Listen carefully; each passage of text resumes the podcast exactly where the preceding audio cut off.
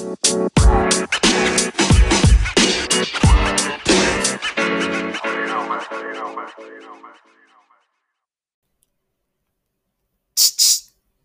vos, vení, escucha. Esto es Orientarte Podcast, un espacio donde distintas personas van a ir volcando sus experiencias estudiantiles y laborales, cómo llegaron hoy a donde están, cómo fueron esas transiciones y qué o quiénes fueron los que ayudaron y orientaron en la búsqueda de su vocación. Seguí escuchando y entérate de todas estas historias. Buenas tardes a todos y a todas. Bienvenidos a otro episodio de Orientarte Podcast. El día de hoy estamos con Mariano Bioca. ¿Cómo andas, Marian? ¿Cómo andas, Belú? ¿Todo bien? Muchas gracias por, por la invitación. Es un gusto estar acá. No, por favor, a vos por tu tiempo.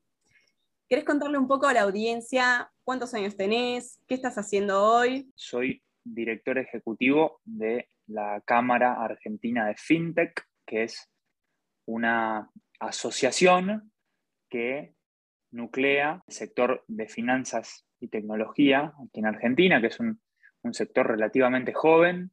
La Cámara tiene cuatro años recién cumplidos. Hoy, hoy, hoy el sector fintech, eh, que como decía, es este sector que conjuga finanzas y tecnología, es uno de los sectores, me animaría a decir, más dinámicos de la economía argentina y con un crecimiento totalmente fuera de contexto en los últimos años que fueron tan duros, ¿no? En términos generales para todos. Pero bueno, este sector siguió creciendo por las oportunidades que hay en, tanto en Argentina como en Latinoamérica de agrandar el mercado. ¿Y de chico te veías acá donde estás hoy o qué querías hacer de chico cuando fueras grande? No tengo un recuerdo, digamos así, súper claro de qué quería ser cuando sea grande. Viste que hay gente que te dice, no, bueno, yo quería ser astronauta o yo quería ser, no sé, este bombero.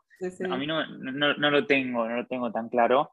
Lo que sí tengo claro, Belu, es que siempre hubo algo que me resonó mucho en la cabeza y no sé muy bien dónde nace, digamos, este, esto que te voy a contar, pero un driver o un objetivo que, que tuve desde muy chico, ¿eh? de casi que ni me acuerdo de cuando lo empecé a pensar, es que cuando alguien hable de mí, hable de una persona que hace lo que dice y dice lo que hace. ¿Me entendés? O sea, ser consistente, que cuando hablaste con Mariano por algo, bueno, si Mariano te dijo algo, es porque si algo va a pasar o va a hacer todo lo posible para tratar que eso pase. Eso, eso no responde exactamente a tu pregunta, Belu, pero es algo que, no sé, que siempre me resonó mucho, ¿no? Que, que, la gente sepa que, digo, está hablando con un tipo que, que, por lo menos trata de ser robusto. Esa idea en mente, entonces, si ¿cómo elegiste lo que es la parte de polimodal? ¿Alguien te aconsejó o fuiste, bueno, voy acá porque X motivo? Yo fui a cuatro colegios de Lu. primero fui a la primaria y primer grado al colegio Champagnat, en, acá en el, centro. Después, desde segundo grado hasta noveno, que, sería, no sé, segundo, creo que es tercer año de secundaria. Ya, ya, me olvido, digamos, cómo son los, los, cómo cambian, pero bueno, eh, hasta ahí fui al colegio San Andrés. Después fui al Jesús en el Huerto de los Olivos año 10 y 11, que creo que serían primer, y segundo polimodal. Nunca me acuerdo muy bien las, comparaciones, viste, de, cómo se llaman. Y después el último año de colegio, me pasé a un colegio que en San Antonio Areco porque nos mudamos. Nada, me, cambié, ¿no? El último año de colegio. Cuando miro para atrás, eh, nada, todo tuvo sus, aspectos positivos, también un montonazo de aprendizajes, cosas que probablemente hubiera hecho distinto, pero bueno, es así, ¿no? Uno, uno va viviendo distintas situaciones y se va, y se va formando y después ya respondiendo un poco tu pregunta, mi elección en polimodal, no es que toda mi vida tuve claro que iba a entrar en un momento que era polimodal, porque ahí como que me encontré con que, ah, tengo para elegir, digamos, eh, opciones. Claro. Sinceramente eso nunca lo tuve muy claro. Y mm, creo que elegí, ¿cómo, cómo eran los nombres? Creo que, ¿cómo llaman los tres? Creo que era económicas, algo así, ciencia negocio. y naturales. Ahí va, bien entonces sí, economía. Por ese lado elegí. Nada, la elección, si, si, tengo que ser sincero, Belu, es, fue más como por, si querés, descarte que otra cosa. Era, bueno, a ver, bueno, esto no tanto, esto no tanto, bueno, esto sí, vamos, pero no con una situación de claridad de, uff, esto es lo mío, sí o sí, viste, me dedico. Así que, nada, esa fue la situación.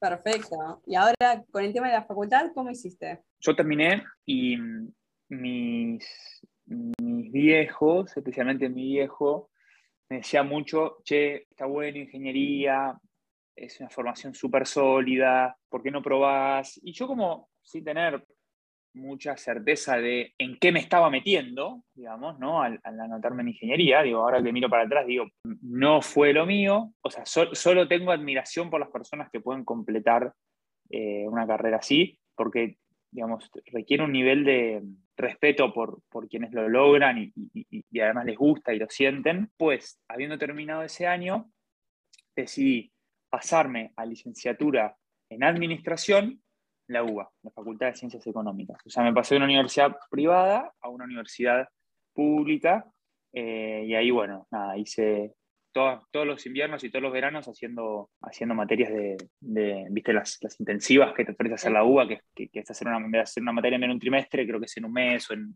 un mes y medio, o en semanas, eso estuvo buenísimo. ¿Por qué elegí, llegamos a la parte más de vocación o de orientación, me encontraba en una situación en la cual quería estudiar, no era una opción decir, bueno, listo, no estudio, aunque se puede hacer, pero bueno, yo no lo recomiendo, o sea, no, no, dije, bueno, para algo quiero estudiar, algo quiero estudiar, y a la hora de elegir fue similar a lo que te conté antes del polimodal, no es administración de alguna manera, te da unas herramientas en un marco de una preparación muy, si querés, abarcativa, con un nivel de profundidad relativamente bajo, porque claramente, digo, si ves muchas, hay dos opciones, o enfocarte mucho en algo y saberlo muy bien, o saber un poquito de todo.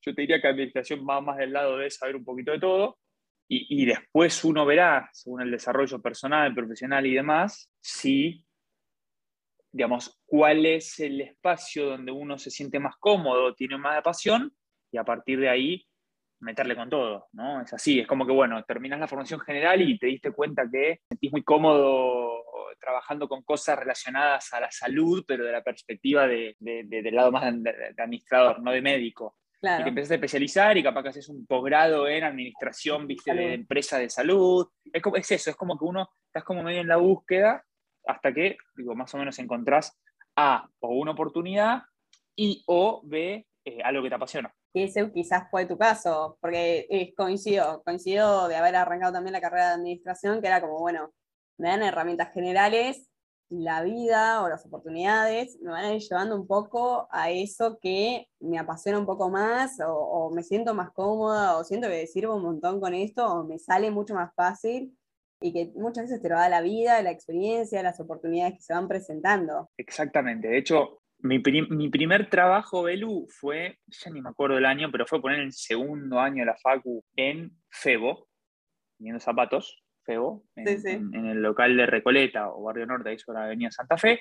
Nada, me iba a ir de vacaciones, quería juntar una moneda. Todas las señoras ahí del barrio súper contentas conmigo como vendedor, ¿me Iban a comprar un zapato y se llevaban dos, porque nada, todo viste muy, muy, muy divertido, muy comercial súper desgastante, pero súper, súper desgastante físicamente, porque son muchas horas que estás ahí, eh, es, todo muy, viste, pero una muy linda experiencia. Después dejé de laburar porque, bueno, me fui a esas vacaciones, que era la razón por la cual yo estaba juntando el dinero para poder tener plata, para poder gastar y no estar ¿viste? pidiéndole a mí, nunca me gustó nada, nada a mí tener que decirle, che, pa, ma, denme, necesito plata.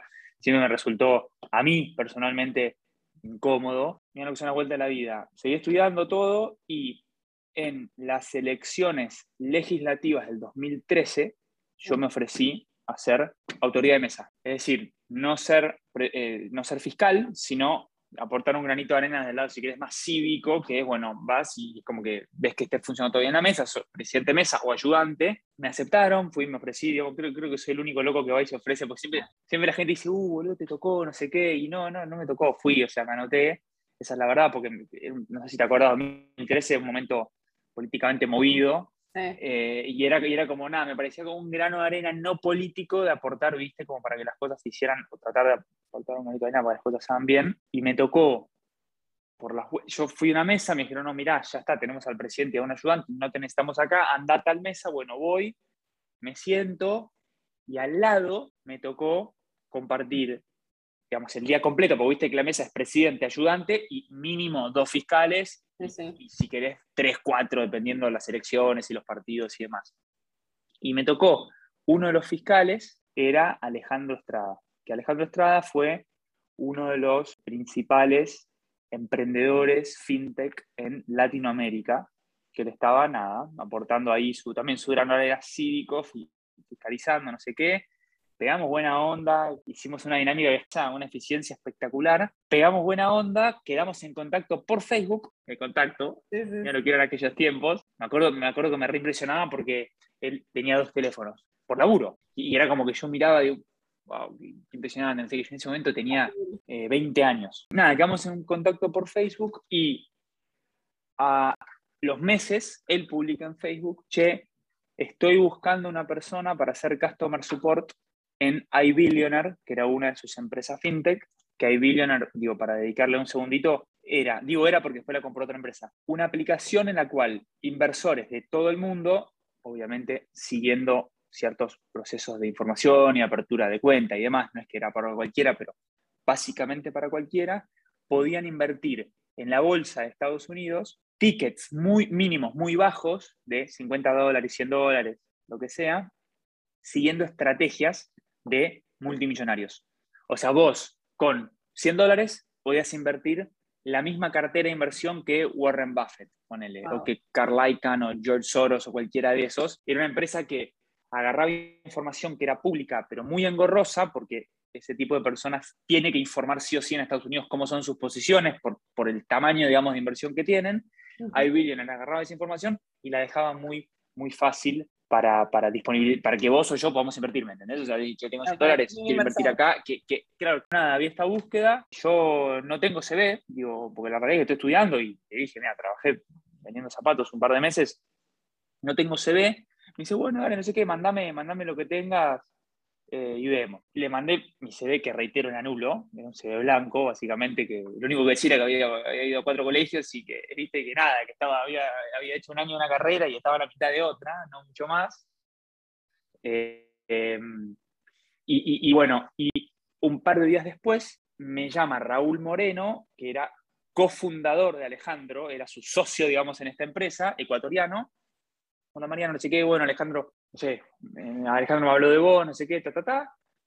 Él estaba en New York en ese momento, no, en San Francisco, me parece, en ese momento.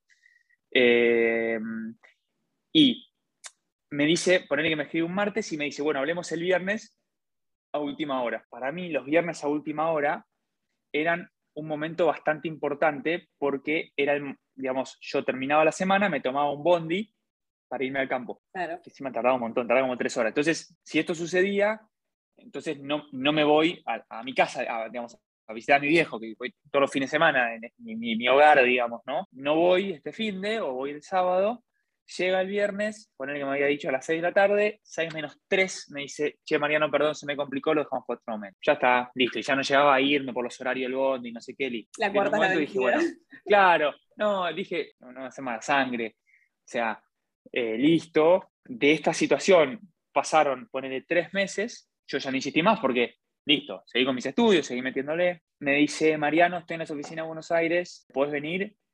Yo sí, pum, me agarré, imagínate, yo estaba estudiando todo, nada, en mi casa, cosas ahí, agarré, pum, me puse una, camisa, no sé qué, perfume, y bueno, vamos, vamos.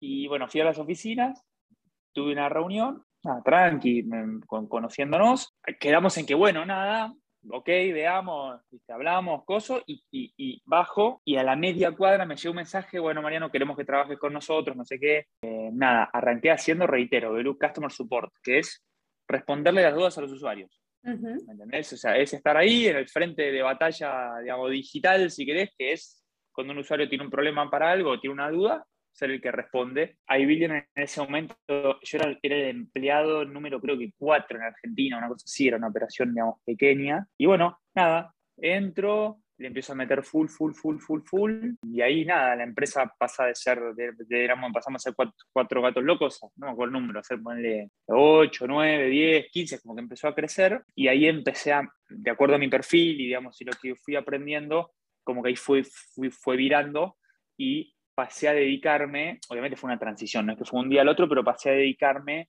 dentro de iBillionaire a estar a cargo de lo que se llaman, digamos, relaciones institucionales, es decir, que, digamos, la relación B2B, es decir, de iBillionaire con otros, digamos, con bancos y con brokers, yo estaba a cargo de, ese, relacionamiento institucional. Fue muy loco, Belu, porque yo, viste, teniendo, no sé, 20, ni me acuerdo, 21 años, ponele, o 22 en llamados con gente que, que manejaba, teniendo un llamado por Skype y ellos no sabían cuántos años tenía yo, cuánta experiencia, era como que nada, fue, fue, fue muy loco, muy lindo la, la oportunidad de poder, que es, lo lindo y lo, también lo, vertiginoso ¿no? que tiene trabajar en una startup, es como que tenés dos caminos, o tres si querés. Uno es emprender, el otro es trabajar en una startup y el otro es meterte en una corpo o una empresa grande. Lo que tiene de lindo esto es que, así como asumís mucho riesgo, que es, bueno, ok, la empresa puede dejar de existir la semana que viene, por otro lado también accedes a una, una, un universo de posibilidades inmenso en qué podés hacer y cómo podés aportar a que las cosas sucedan, porque es muy tangible, ¿viste?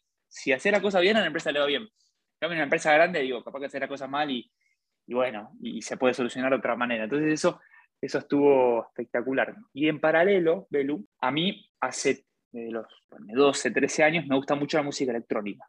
A mí, me gusta, o sea, escucho música electrónica. Siempre me jodían porque en las previas, de hecho me pasaba mucho con, con mis amigos y amigas de, de, de, ya del momento que era más, más previa, que, que, me tocó el final, si querés, del San Andrés, después el huerto, obviamente, y después en el San Antonio, que fue la parte que uno ya empieza a salir, o al menos yo en ese momento empiezo a salir. No, no, no, no, no queremos escuchar esto. Y yo nada, siempre me gustó mucho. Esto va como en paralelo a lo que te conté, ¿no? Y sí, sí. en el último año de colegio armé un Twitter que se llamaba Party Music Argentina, en el cual yo compartía música que sonaba en el Billboard de Estados Unidos, la compartía acá como adelantándome a lo que venía, porque yo lo que me daba cuenta es que todo lo que sonaba allá en un mes estaba acá, entonces digo, bueno, está bueno ir mostrando un poco lo que va a venir, mostraba todo tipo de música y me empecé como a especializar en lo que era música electrónica porque es lo que a mí, lo que me gustaba y es lo que a mí me gusta, eso derivó en una página bastante grande, bastante interesante, digamos, con varios, unos pares de miles de seguidores, tenía 6.000, 7.000 seguidores en aquel momento, que era un numerazo.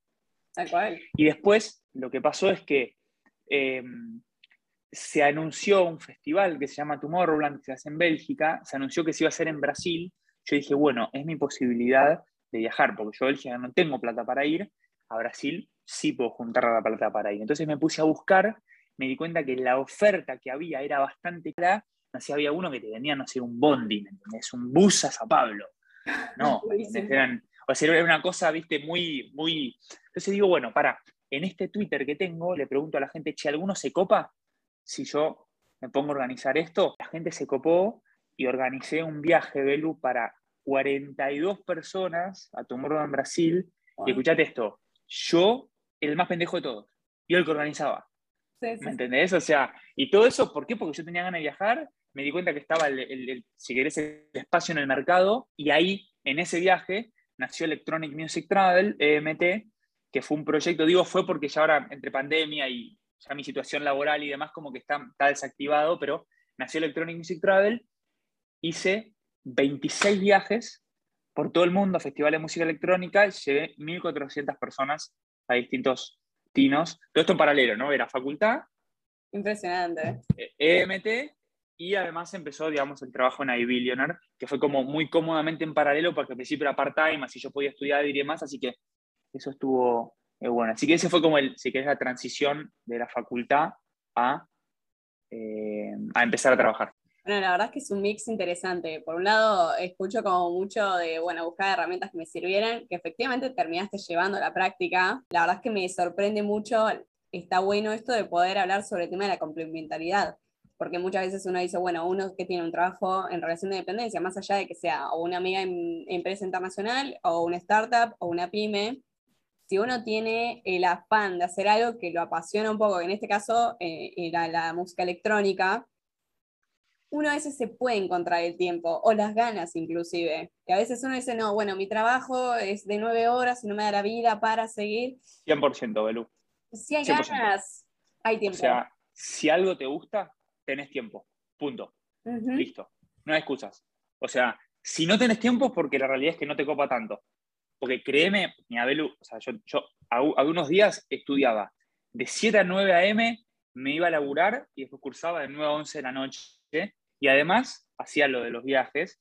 O sea, era un momento intensísimo de hacer cosas, pero cuando algo te gusta, no sé, si tenés que, hacer la, si tenés que contestar mensajes a la hora de la mañana, lo contestás. ¿Por qué? Porque hay como una llama interna que te da energía para hacer esa cosa. Esa locura, Belu, es la que mueve montañas y te hace imparable. No es fácil, no es que digo, bueno, yo me despierto hoy y voy a encontrar cuál es mi locura, porque pero es como que uno está como abierto, estás como expuesto a eso, y de repente hay algo que te empieza a gustar y empezás a rascar y te sigue gustando, y es como que entras en ese loop que es el de, el de, la, si querés, la, pasión, que puede ir en paralelo con un laburo de nueve horas en relación de dependencia.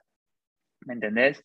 Y no necesariamente tiene que ser rentable la pasión, aunque está bueno que lo sea, porque, digo, las cosas uno las puede hacer totalmente sustentables si generan también algún ingreso, porque si no en un momento te cansás. Eh, pero, pero nada, es, ¿viste? Me parece que, es un poco la clave de todo, que no sé cuál es la fórmula para encontrarlo, pero sí sé que cuando lo encontrás te hace imparable. Es como que sos, sos, un, sos, un, un, cohete con eterno tanque de nafta, eterno tanque de combustible.